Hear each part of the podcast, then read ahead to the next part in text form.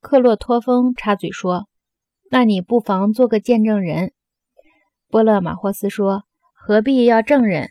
斯拉叙马霍斯自己也承认，统治者有时会规定出于己有损的办法，而叫老百姓遵守这些办法就是正义。克勒托峰说：“波勒马霍斯啊，斯拉叙马霍斯不过是说遵守统治者的命令是正义。”波勒马霍斯说：“对，克洛托风，但同时他还说正义是强者的利益。承认这两条以后。”他又承认，强者有时候会命令弱者，也就是他们的人民，去做对于强者自己不利的事情。照这么看来，正义是强者的利益，也可能是强者的损害。